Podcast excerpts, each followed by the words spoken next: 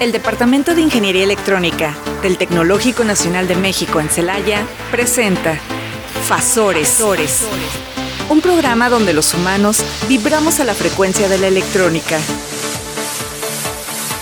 Bienvenidos. Muy buenas tardes, estimados Radio Escuchas. Estamos aquí en su nueva eh, emisión de nuestro programa Fasores. Mi nombre es Fanny Rodríguez y pues doy la bienvenida a Claudia. Hola Fanny, ¿cómo estás? Derritiéndonos con este calor tremendo. Definitivamente y más que los muchachos en el laboratorio están yo creo como a 100 grados centígrados. Bueno, con tanta con, con, tanta gente ahí, con tanto circuito funcionando, para mí es este insostenible. Yo no puedo entrar al laboratorio ahorita. Tanto cerebro quemándose. Eh, también así es, Arturo. Buenas, buenas, tardes, tengan todos ustedes, estimados radioescuchas.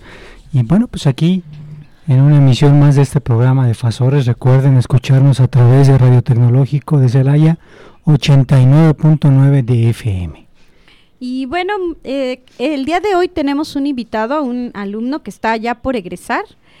Él es Luis Felipe Colesio y él, bueno, este, acá recientemente fue el concurso interno del Innovatec y su proyecto, bueno, junto con otros compañeros, pasaron a la siguiente ronda. Luis Felipe, bienvenido. Muchas gracias, Y eh, es, un placer estar aquí. Muy bien, a ver, Luis Felipe, platícanos. ¿Qué este... ¿Ya en qué semestre vas? Ya estás a punto de, ¿no? Sí, bueno, eh, yo me encuentro en onceavo semestre actualmente y ya estoy haciendo lo que son mis residencias, ya estoy, de hecho ya las finalicé ya estoy en el proceso también de titulación, de entrega del reporte ya para terminar. Muy bien. Y platícanos, ¿en qué consiste el proyecto con el que participaron en Innovatec? ¿Tú fuiste el único participante? Con, eh, eh, no, eh, hubo más compañeros que participaron. A ver, platícanos primero, ¿cómo se llama el, el, proyecto y en qué consiste, así rápidamente?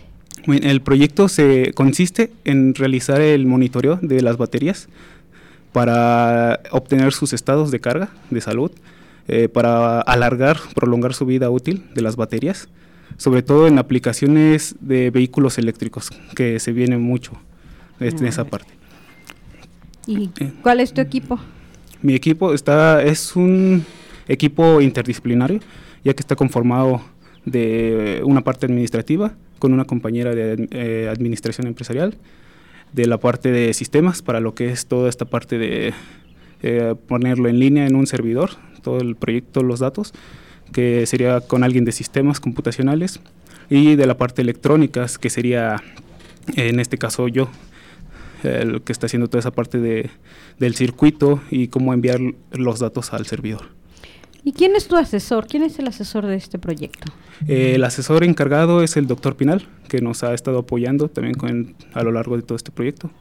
El, aquí para nuestros radioescuchas, el doctor Francisco Pérez Pinal. Pérez Pinal es de investigador de, asociado al Departamento de Ingeniería Electrónica de aquí de, del Tecnológico, es compañero de, de trabajo de nosotros.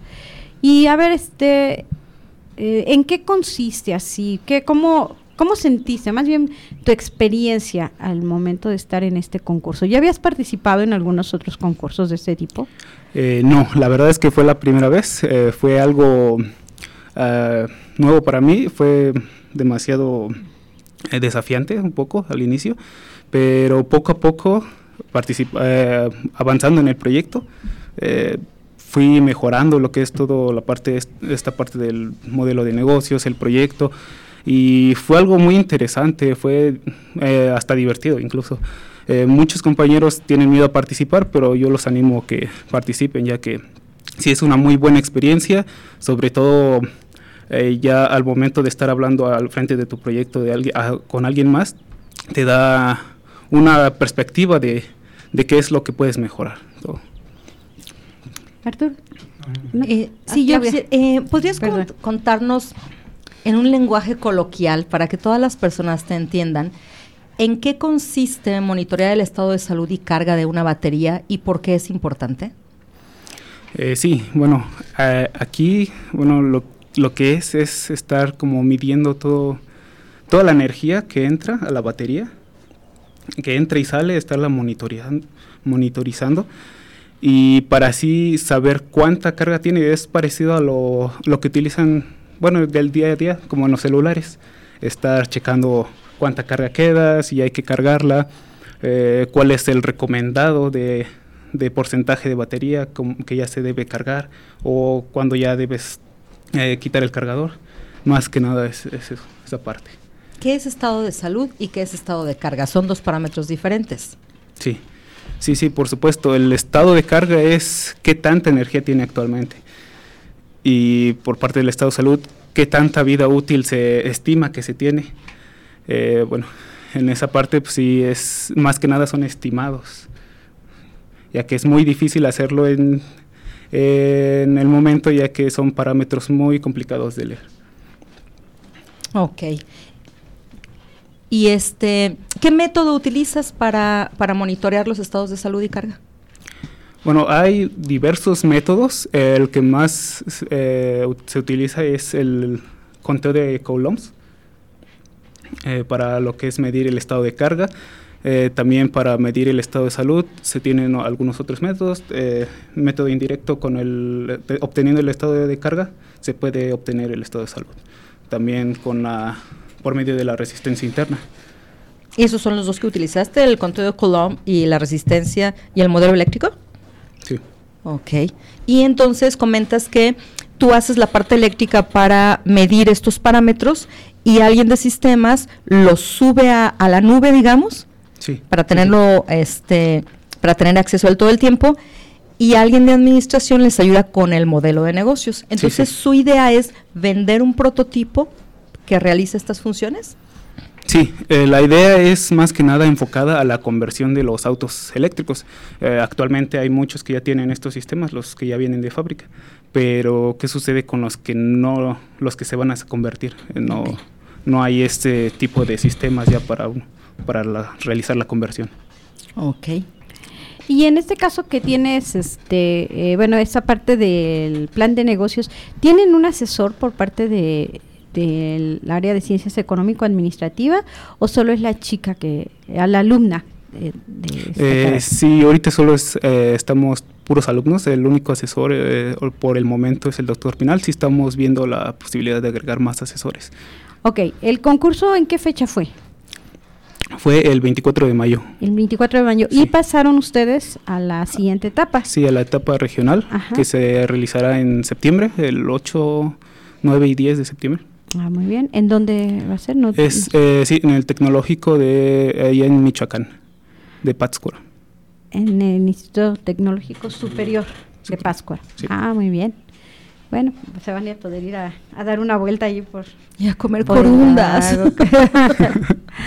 Sí, el, el no, el este pozole batido de allí de. Ahí en Pátzcuaro es popular. Es que Fanny tiene raíces michoacanas, por eso nos puede dar muchos tips de por allá. Y ya me dio hambre. ya me dio hambre. A mí también. sí, no, muy bien. ¿Y qué tal? ¿Cómo se siente el equipo? ¿Van bien? ¿Están este animados? Eh, pues ahorita... O ahorita preocupados por pasar, ¿no? no, pues ahorita eh, contentos por haber pasado esta etapa y viendo cuáles son los desafíos, cuáles son las mejoras que tenemos que hacer para esta siguiente etapa. Eh, mm, recibimos mucha retroalimentación en el concurso, pues por eso que animo a mis compañeros que participen más, porque sí, sí es algo muy, te da una mejor perspectiva de lo, cómo mejorar los diseños. Muy bien. Por ahí escuché a un asesor de ese evento y si nos sé que nos va a estar escuchando, va a saber quién es. Un asesor en este en este evento, en esta emisión del evento dijo, "Ahora viene lo bueno construir el equipo, porque en esta primera etapa solo vendemos humo. Ahora hay que convertir ese humo en realidad, ¿no? Y ahí viene el principal reto. Sí, el reto es, sí es eso. En esta parte eh, puede ser que ya tengas un prototipo, si es que lo tienes, o si mostras simplemente la idea conceptual. Y para el regional sí es más crítico tener ya el prototipo. ¿Fueron el único equipo que pasaron o cuántos pasaron al, al regional o fue por... Ah, ya se me fue la categorías. Eh, sí, había seis diferentes categorías. electromovilidad y ciudades inteligentes eh, es en la categoría que participamos, de la cual había seis equipos. Eh, de nuestra categoría sí fuimos el único equipo en pasar. las otras categorías son ciencias creativas, eh, electrónica industrial. Y, pero, pero sí había otras. Sí. Ah, okay. Si así tuvieron competencia, pues. Ajá. bueno, competencia en el sentido de que había más. Evidentemente, si son. tengo entendido que deben pasar dos equipos por categoría. ¿Es correcto o estoy equivocado? No, es correcto. Más bien pueden pasar dos equipos por categoría, pero se puede declarar de ciertos los lugares también, ¿verdad? Sí, bueno, aquí una parte importante es que se debe alcanzar un mínimo de, de calificación. Si no se alcanza ese mínimo de calificación, pues aunque, por mucho que esté ese lugar, no no vas a poder pasar eh, si se tiene ciertos estándares. Pues sí, pues muy interesante. Pero también se coleció que tú fuiste elegido para una beca del Fondo MITAX para la investigación internacional colaborativa. A ver, platícanos ¿Qué, ¿Qué, se trata esto? ¿Cómo es que metiste solicitud? ¿Cómo fuiste elegido? ¿A dónde vas a ir? ¿Y qué vas a desarrollar? Eh, muy bien, eh, esto es gracias también al apoyo del doctor Pinal, eh, que estuvimos viendo, checando esto, que ya tiene, él conoce más que nada, ya, ya ha trabajado con esta universidad y nos propuso el proyecto, continuarlo. Es, es continuación del mismo proyecto que estamos haciendo para Innovatec, que estamos mejorándolo. El, propósito es ir allá a Canadá, probar todos los equipos que tienen allá, estos módulos especializados que ya son para probar las baterías, estar haciendo estas pruebas para estar midiendo los estados de carga y salud de las baterías, también estar midiendo cómo se comporta con la temperatura, algo parecido a lo que hicimos aquí, pero allá con módulos ya especializados. Esto es con el propósito de ver cómo funcionan y mejorar nuestro prototipo, tener esa retroalimentación y trabajar en colaboración con la escuela de allá. ¿A qué universidad vas a Es a la escuela de McMaster eh, en Ontario, en Hamilton, la ciudad. Eh, estaremos yendo allá el primero de julio al 22 de septiembre. ¿Del 21 de julio? No, del primero de julio. Del al, primero de julio, perdón. Al 22 de septiembre. Al 22 de septiembre. Sí, son un programa de 12 semanas. Ah, muy bien. Y este, vas, de, me estás diciendo que vas a continuar con este proyecto. Entonces, ¿también van tus compañeros de equipo que participaron en el concurso o solo tú? Eh, en este caso sí soy yo, que es para mejorar lo que es la parte electrónica. Ah, muy bien. también tengo algunos compañeros que van eh, de, algunos otros proyectos. O sea que vas a ir a pulir allá el proyecto para venir al regional a pasar. Sí, sí, por supuesto también. muy bien, está muy, muy interesante esa parte. ¿Y qué, qué requisitos cumpliste para, para obtener este apoyo? Bueno, más que nada se busca que ya estén también en el final de la carrera. Ok eh, que se tenga, bueno, el, ya un plan de lo que se va a hacer, eh, también que se tenga ya una parte de investigación previa a, ir allá, para ya saber qué es lo que vas a hacer y qué es lo, lo que vas a trabajar allá, cómo lo vas a, acoplar también con tu institución, eh, tu institución sí, raíz. ¿Y de, nivel inglés, francés o...? Eh, el inglés, muy importante. Eh, muchos lo dejan de lado del inglés, pero yo les recomiendo que sí lo practiquen mucho, es muy importante, ya que si, si te piden un cierto nivel de inglés para ir, si no, también no, no, no, aplicas. no aplicas. Mm, muy bien, muy interesante. Claudia. Sí, Felipe, ¿cuál fue el procedimiento, cuál fue el proceso que tú seguiste para obtener este apoyo? Eh, bueno, más que nada fue por parte del doctor Pinal, sí, sí fue gracias a él. Eh, él fue el que nos propuso es continuar con este proyecto para irnos allá. O sea, ¿no aplicaste tú a ninguna convocatoria o alguna beca o algo? Aplicamos a la, a la de MICTAX, que sí es para el, apoyo económico más que nada. Ajá, a eso me eh, refiero. ¿Cuál fue el procedimiento que tú seguiste para ser acreedor a este apoyo? Eh, muy bien, pues más que nada cumplir con los requisitos de para, para viajar, eh, tener ya el pasaporte listo, tener eh, el, parte del proyecto ya avanzado y, bueno, cumplir con esta parte que les he mencionado de, de, de, pues sí, ya haberlo trabajado y tener ya el plan que se va a hacer. Lo que vas a hacer allá. Sí.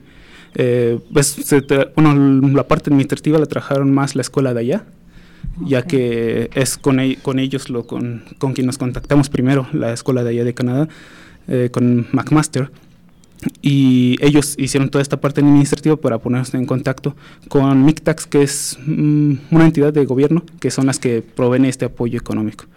muy bien, entonces MICTAX es de apoyo gubernamental, pero por parte del gobierno de Canadá, canadiense. Sí, eh, por parte de aquí del gobierno de México también recibimos apoyo de juventudes y también por parte del tecnológico. Mm, muy bien.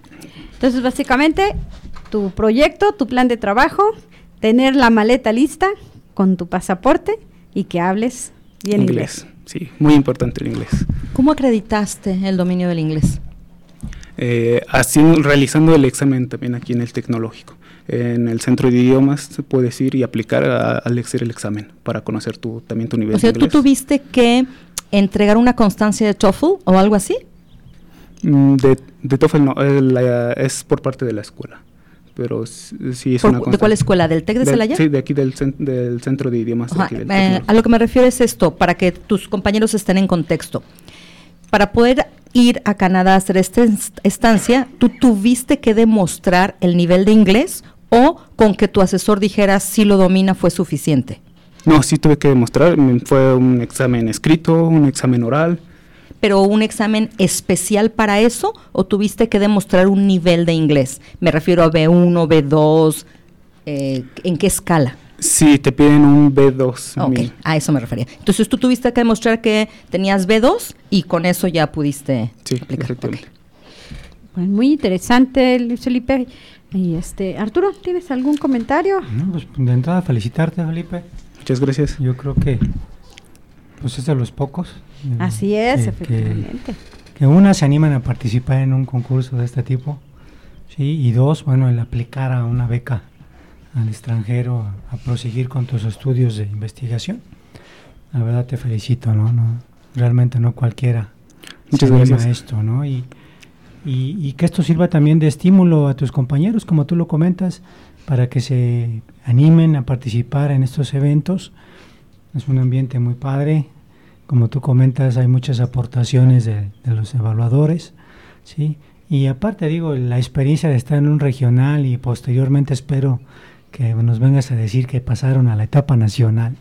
Sí, sí claro. de verdad que, que ojalá varios lo pudieran vivir, ¿no? Así es. Y bueno, y por mi parte nada más es desearte pues mucha suerte en tu estancia ya en estos días en la ciudad de Ontario ¿Vas a estar cuántos días me dijiste? Son 12 semanas. Son 12 semanas. Y bueno, este sácale pues aprovechar. Sácale el máximo que se pueda al jugo de en esta universidad y, y también, ¿por qué no? Paseate, conoce. Sí, sí, por otra parte importante de, de, este tipo de viajes también, el conocer, el conocer otra cultura. Y pues muchas felicidades, Felipe. Oh, muchas gracias. Eh, también gracias por invitarme, es un placer estar, participar, difundir esto, este tipo de eventos, ya que sí es muy importante que participen los compañeros de la, de la carrera. Es algo que sí los animo a que, que lo intenten. Muchas veces les da mucho miedo eh, intentarlo, pero solo es cuestión de que se la crean, ya que sí tienen los conocimientos necesarios. Muy bien. Yo, yo, quisiera resaltar algo, Felipe, y espero que lo tomes en el sentido positivo en que lo voy a comentar. Tú dijiste al inicio que estás en el semestre décimo primero. Sí. Y muchos alumnos se desaniman porque dicen, no, es que no soy un alumno regular, es que no terminé nuevo semestre, en nueve semestres, es que ya voy en décimo y todavía me faltan residencias. El hecho de que tú estés en semestre décimo primero no te obstaculizó el meterte a un laboratorio, hacer un proyecto de investigación con un investigador y además invertir tu tiempo en participar en un concurso.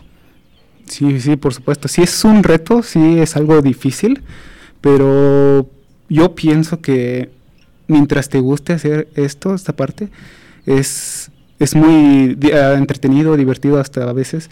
Eh, sí tiene sus bajos, pero eso de que los semestres, de que estés ya muy adelantado, eh, mm, la verdad no influye tanto en cómo cómo te desarrollas ya al, final.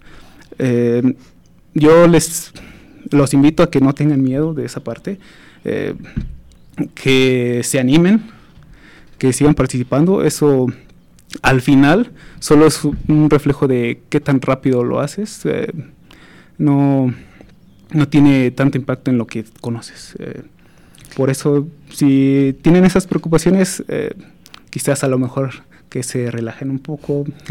ya estamos a finales de semestre, que se relajen estas vacaciones y que inicien el siguiente semestre con todas las ganas. Y además esto te abrió las puertas a un universo enorme, no, no nada más a esta experiencia, sino a ir al extranjero, no nada más, no, no es nada más ir al extranjero, es que la inversión para al extranjero no va a salir de tu bolsillo, va a salir de instituciones que te apoyan, vas a tener la oportunidad de ver la forma de trabajo, independientemente de lo que te dijo Arturo, que a mí me parece que ya con eso valió la pena conocer otro país, conocer otra cultura, conocer otra ciudad, pero además tener la oportunidad de conocer la forma de trabajo de un laboratorio de ese nivel, yo creo que eso deberías de aprovecharlo al máximo. Obviamente hay dos maneras de verlo, ¿no?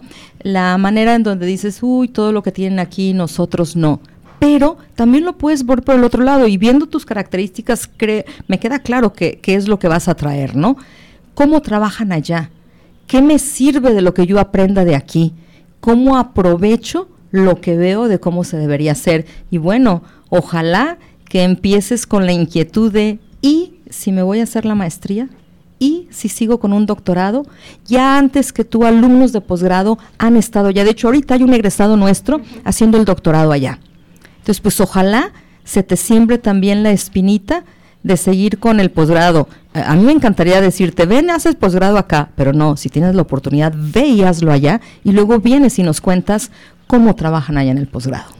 Sí, por supuesto, se trata de aprovechar lo máximo y traer más que nada ese conocimiento aquí a, México, aquí al, también al tecnológico, aprovechar de qué es lo que están haciendo allá y cómo podemos hacerlo aquí.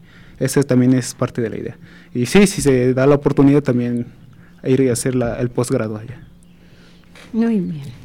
No, solo iba a redondear, con, aprovechando que dominas el idioma, ¿no? O sea, chicos, esto es lo que hemos venido comentando tanto tiempo, ¿no? Las puertas que te abre el idioma. Imagínense qué triste sería que alguien, eh, con algún compañero tuyo, Felipe, estuviera trabajando contigo, tuviera esta oportunidad y dijera, chin, pero es que no domino el inglés, es que estoy en nivel B1 cuando se supone que al terminar la carrera todos deberían estar por lo menos en nivel B2, porque es lo que se les ofrece aquí en el TEC, ¿no?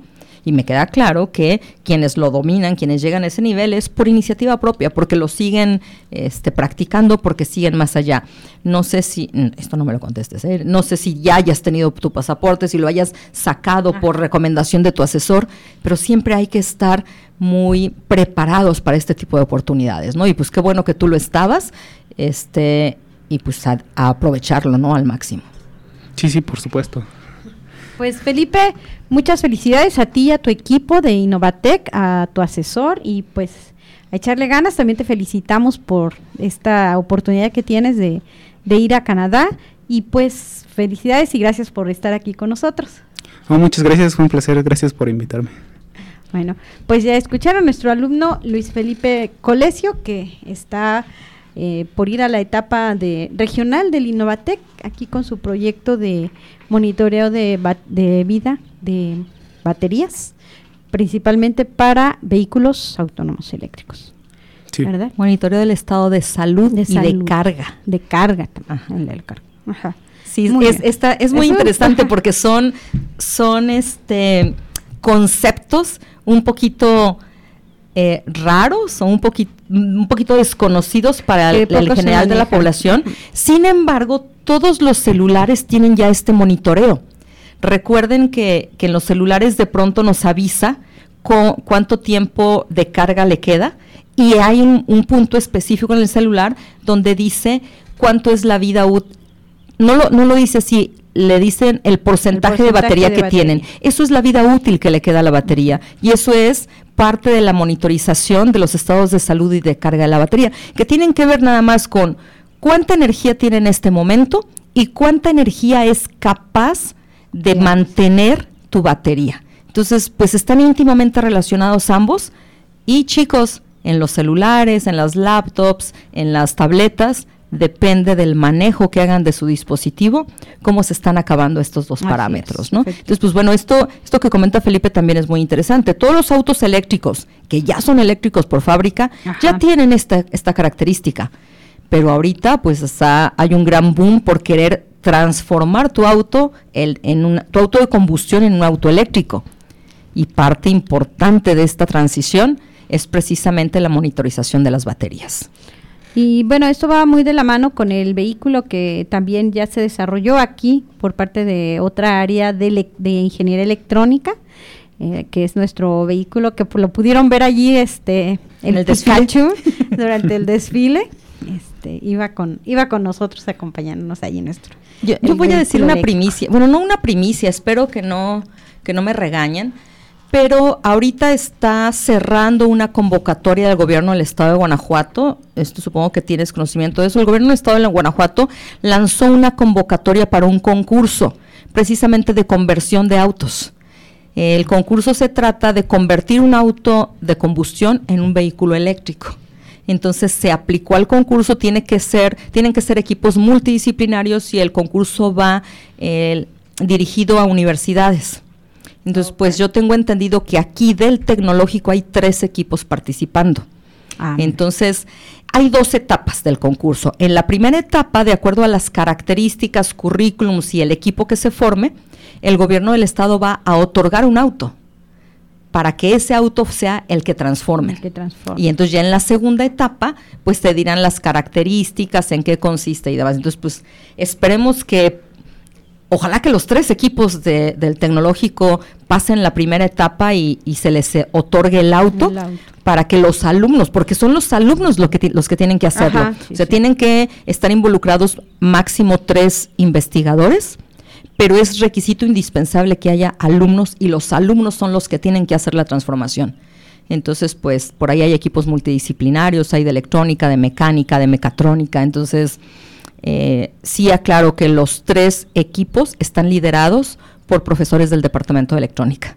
Entonces, pues ojalá. Y, los alumnos son de todas estas carreras que les cuento, ¿no? Entonces, ojalá tengamos suerte y este y pues bueno, prontito tengamos aquí a alguno de los integrantes de estos equipos platicándonos en cómo van, si, si fueron acreedores al, al auto o en qué etapa del, del concurso van, ¿no? Sí, por supuesto, es algo muy interesante. Y bueno, vamos a un corte y regresamos. No te desfases, vibra a nuestra frecuencia. Estás escuchando Fasores. En un momento regresamos.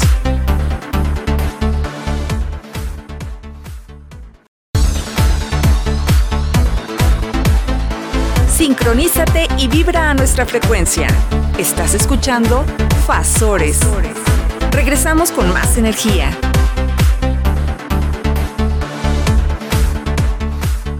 Y bueno, tenemos algunos saludos, Arturo.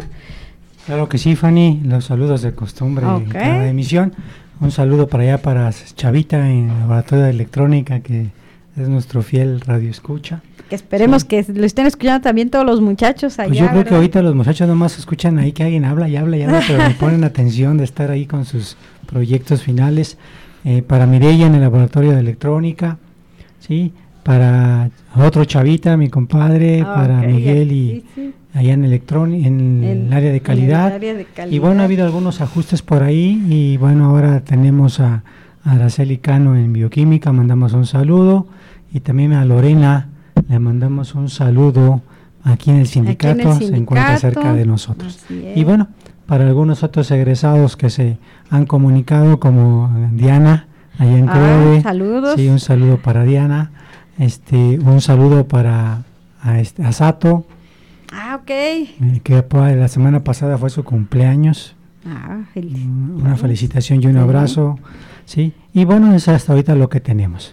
Ok, yo quedé de ver uno de hace ocho días a, uno, a nuestro presidente de la asociación, de, de estudiantes de ingeniería electrónica, a Fernando Laiseca. González Laiseca. Un saludo para todos ellos allá en, en, la asociación, allá en el cubículo de la ASO, como lo conocemos creo que desde siempre, la ASO, ¿verdad? Así es, Fanny. Y bueno, Arturo, este, tenemos en Ciencia para Peques. Sí, tenemos ahora un, tema que eh, pues tiene mucho que ver con la educación de los niños, inclusive desde que están en el vientre materno, no sé si alguna de las mamás que nos estén escuchando en algún momento le puso los audífonos en su barriguita para que el niño sintiera las vibraciones eh, de la música que se estaba en ese momento escuchando. Este, es sobre este tema y a este tema se le llamó el efecto Mozart, que tiene que ver con que había una hipótesis que decía que aquel niño que escuchara Mozart, específicamente una sonata, y ahorita les menciono cuál es, ¿sí? pues su nivel de inteligencia incrementaba. ¿sí? De hecho, hubo un experimento, el primer experimento de, sobre este efecto Mozart fue en el año de 1993, donde se separan a dos grupos, eh, unos escuchan la sonata número 448, así es, de Mozart, K 448 de Mozart, ¿sí? Y los otros escuchan cualquier otro tipo de música y el tercer grupo escucha el silencio, diríamos. Ah, ¿Sí? Durante unos días estuvieron, estuvieron ellos este, trabajando esto y, y, al momento que les aplican unas pruebas de IQ, resulta que los que escucharon a esta sonata de Mozart tuvieron un incremento de 8 puntos en su IQ. El grupo que escuchó cualquier otro tipo de música, el incremento en estos puntajes no fue relevante y los que estuvieron en escuchando el silencio, hasta hay una canción que dice ahí los gritos del silencio. Los sonidos del silencio. Los sonidos del silencio. Pues realmente no tuvieron mayor modificación. ¿sí? Sin embargo, eh, había otras, eh, otros estudiosos de esta situación que tenían por ahí sus dudas, ¿no? De que qué tan cierto era que esta sonata en específico de Mozart incrementaba el IQ de los niños hacía que nacieran niños más inteligentes o desarrollaran su inteligencia mucho mejor. ¿sí?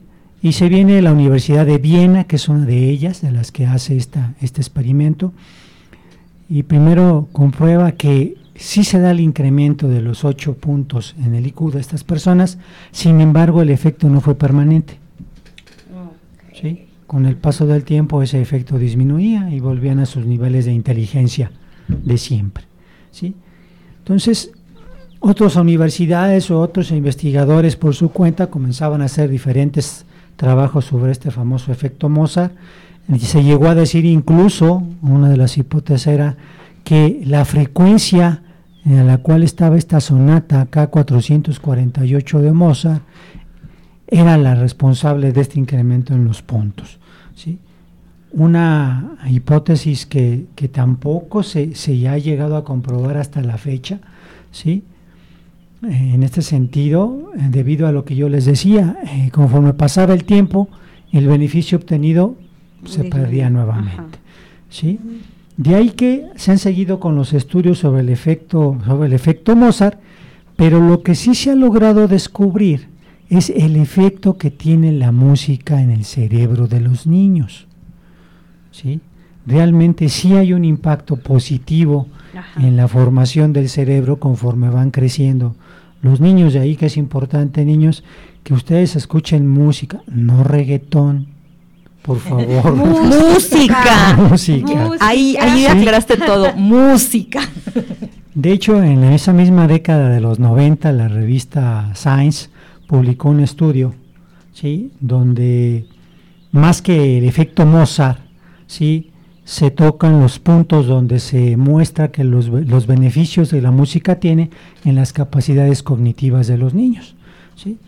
Y bueno, les decía yo, no tanto es escuchar a Mozart, sino es escuchar este tipo de música que hace que los niños, tanto desde el interior del vientre materno, como los que ya andan dando lata aquí en la tierra, ¿sí?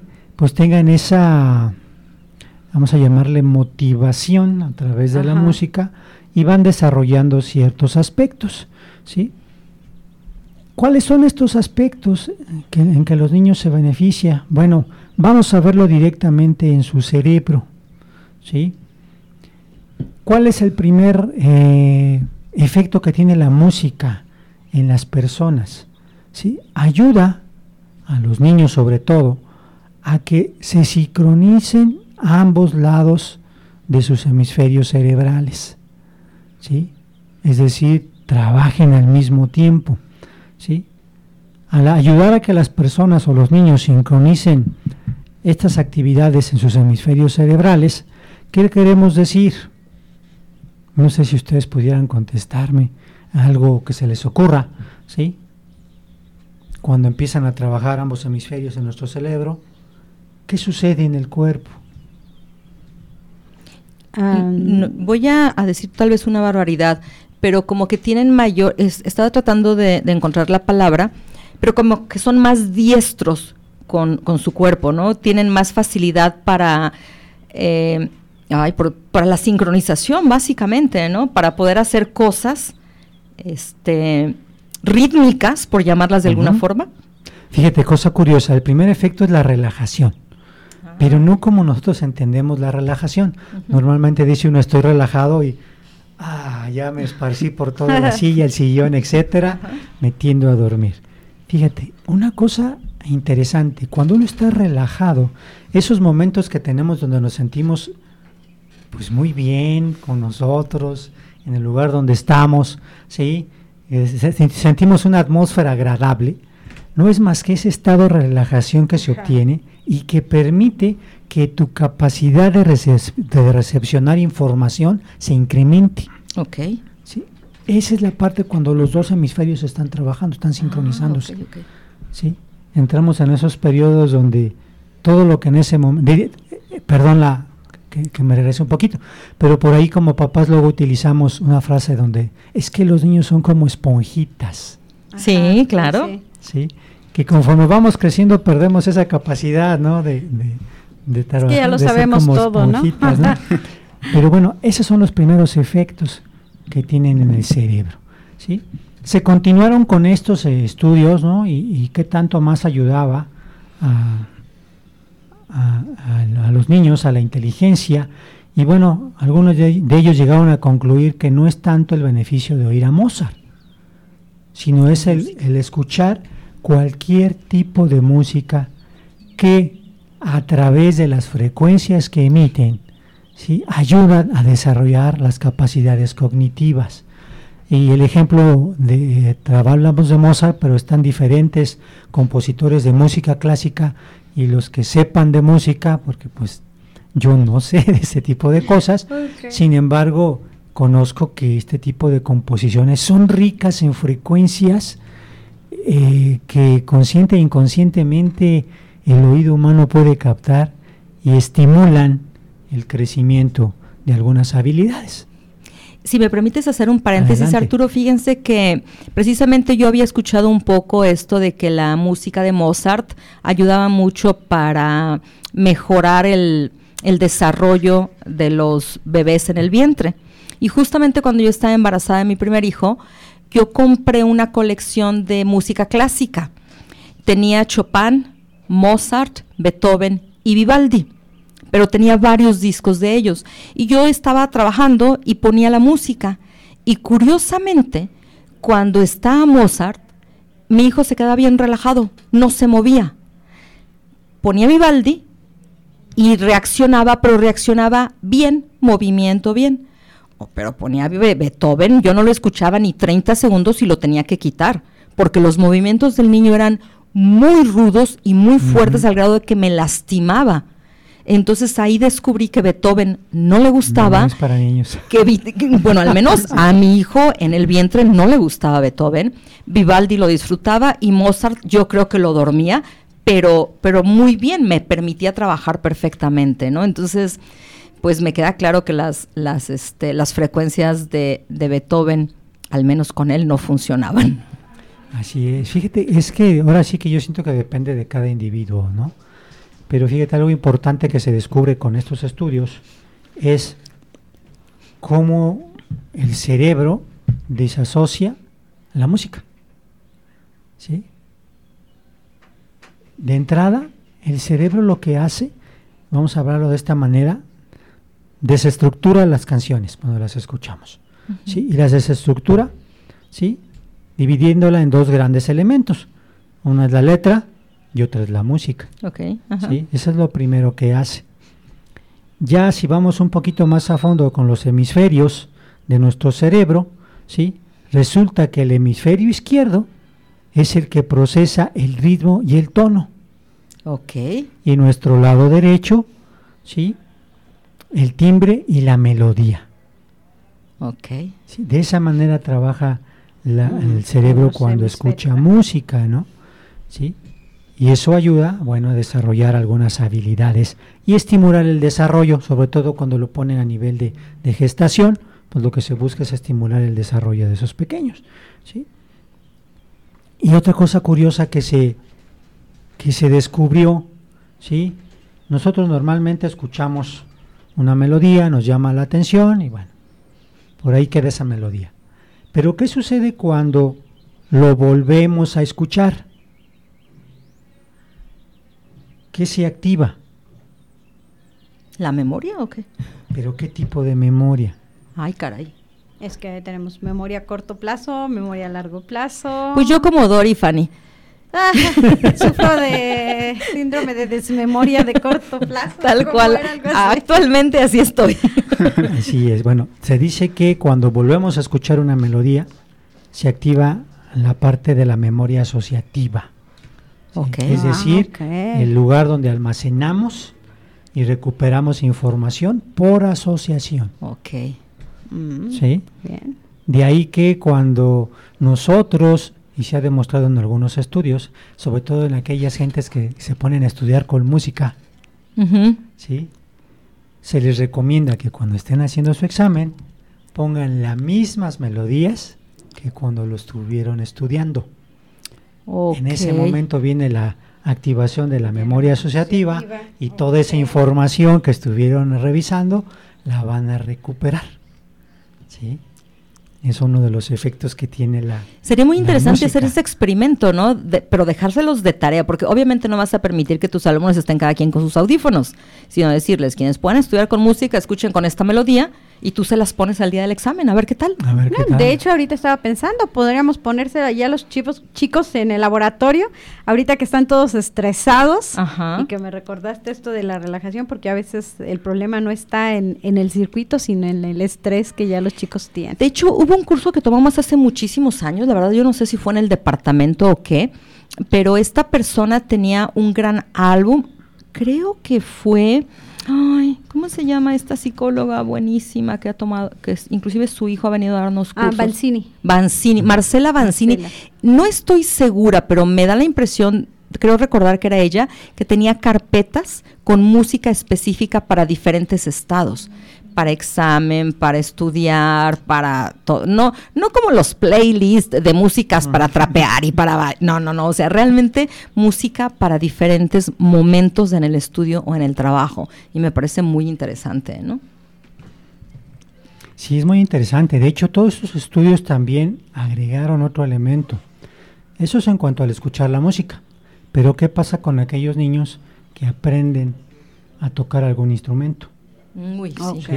¿Qué pasa en, el cerebro de estos niños? Pues resulta que la parte donde ambos hemisferios se unen es más grande.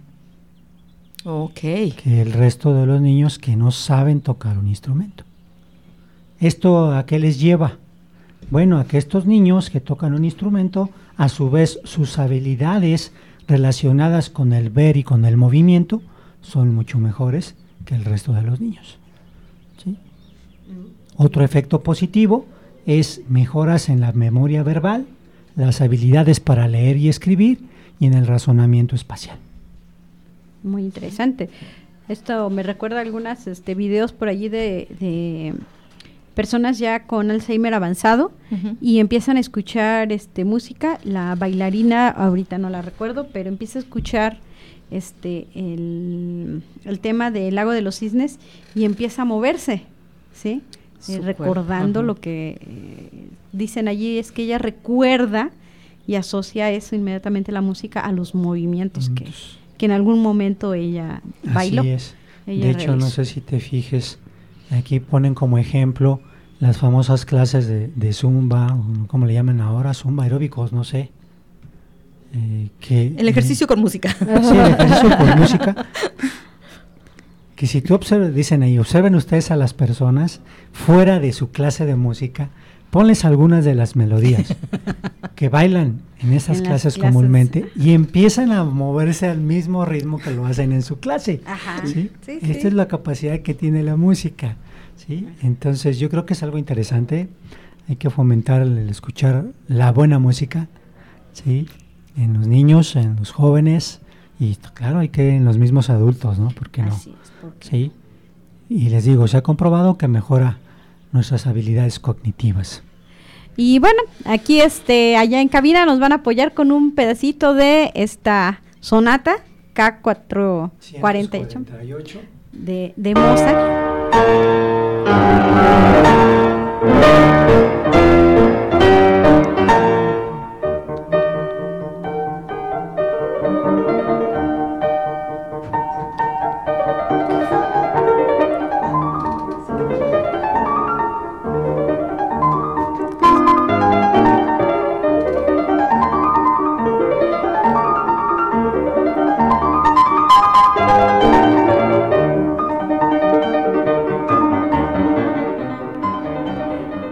Allí para una recomendación para nuestros estudiantes, esta sonata K448 de, Mozart, en esta ocasión, este, bueno, es al piano, y si pudieron escuchar, no es grave, tampoco es aguda, tiene una frecuencia realmente este, atractiva. Bueno, a mí la verdad, cuando están los bajos a todo o los agudos también, yo sufro mis pobres oídos sufren. No sé mucho de música, pero al menos sí sé cuáles son las frecuencias, ¿verdad? Y, además se escucha bastante alegre, bastante rítmica, ¿no, Fanny? Exactamente, o sea, tiene un, ritmo atrayente. Y, sí, ahorita yo no había puesto atención a las frecuencias, o sea, pero sí, efectivamente no, no tiene graves, no tiene agudos bruscos, como que sí se, es, se facilita la asociación. También acá, este, Luis Felipe también empezó así como que, ah, sí, sí la conozco. como que seguir el ritmito, ¿no? es lo que, es lo que te... Así es. Y sobre ya nada más para terminar, Fanny, ahora sí que algunos, eh, un consejo a nuestros amiguitos y a las papás de los, amiguitos, ¿no? Sobre todo ahora que eh, es muy común que les pongan a los niños audífonos. Ay, no. Sí, por favor, eh, verifiquen que el volumen de la música al cual está escuchando el niño sea el adecuado, eviten daños en sus oídos, ¿sí? entonces ahí hay que tener mucha supervisión. Y si es posible, para que el niño no tenga ningún problema posteriormente, pues una revisadita por ahí cada seis meses de sus oídos con el médico para que no presente ningún problema. Yo iría más allá, Arturo.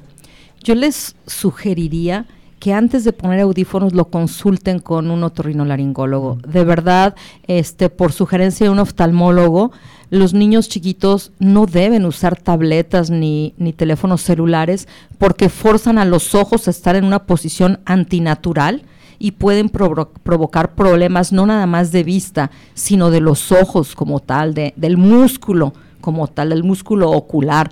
Entonces, pues hay muchas otras formas de entretener a un niño y la música la podemos poner en un volumen adecuado. A mí me parece muy triste cómo los chicos ahora de verdad no escuchan.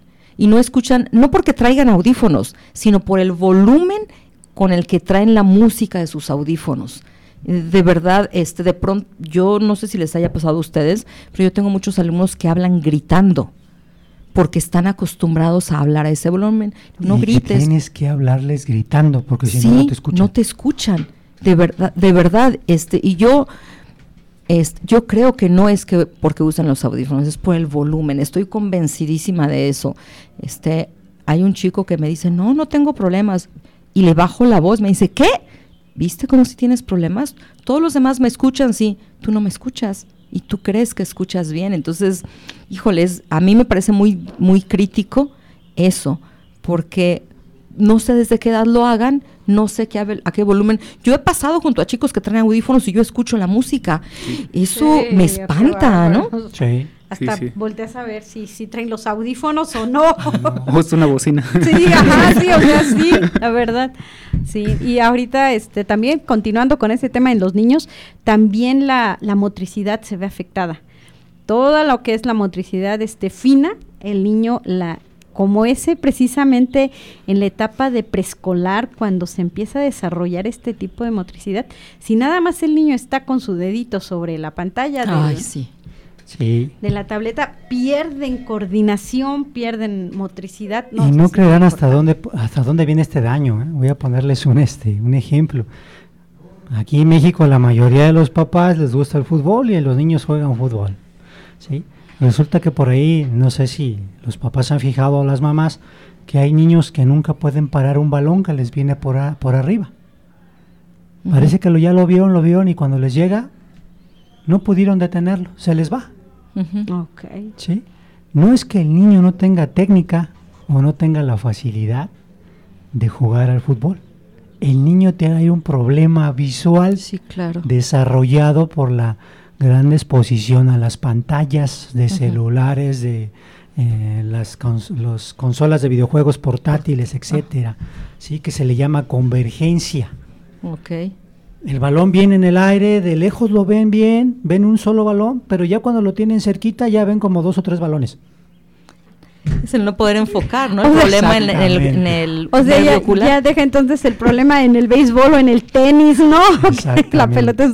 entonces, no es que el niño no tenga la capacidad ni la habilidad de practicar el deporte, es que probablemente el niño traiga un problema de este tipo que estamos mencionando.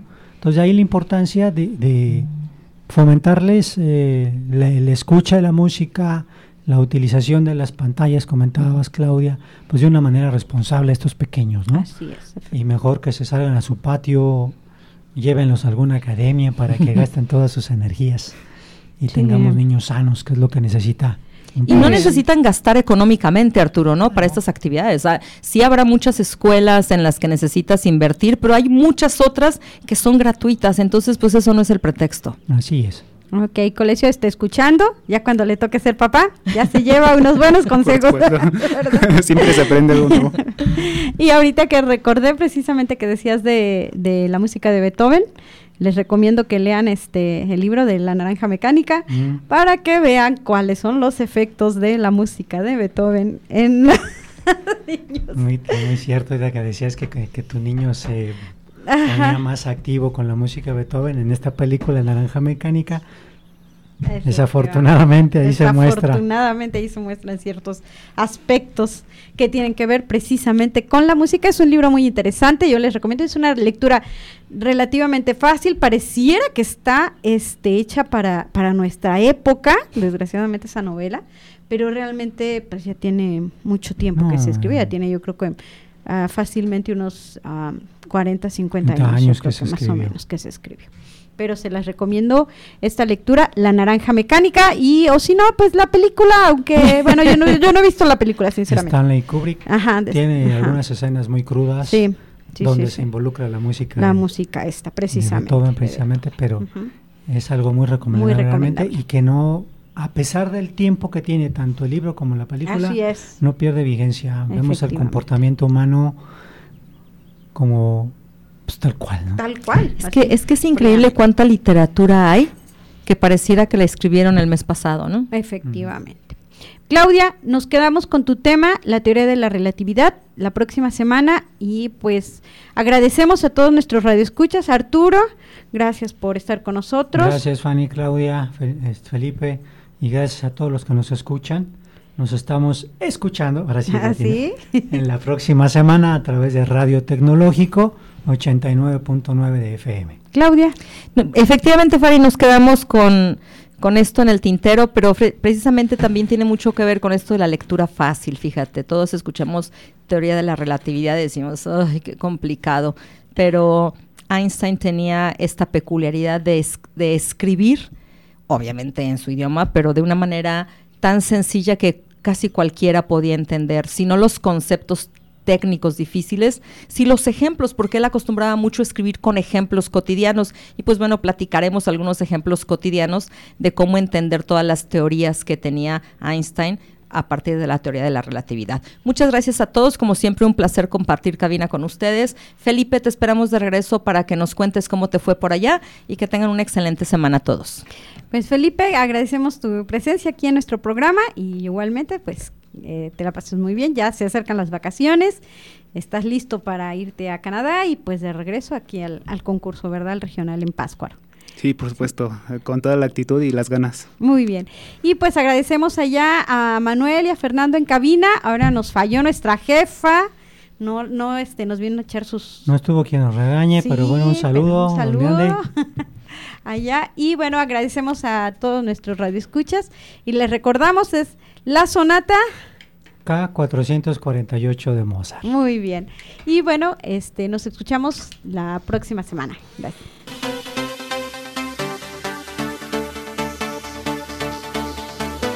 Se amortigua la señal. Te esperamos la próxima semana en una emisión más de Pasores. Vibra a nuestra frecuencia. Una producción orgullosamente lince del Tecnológico Nacional de México en Celaya.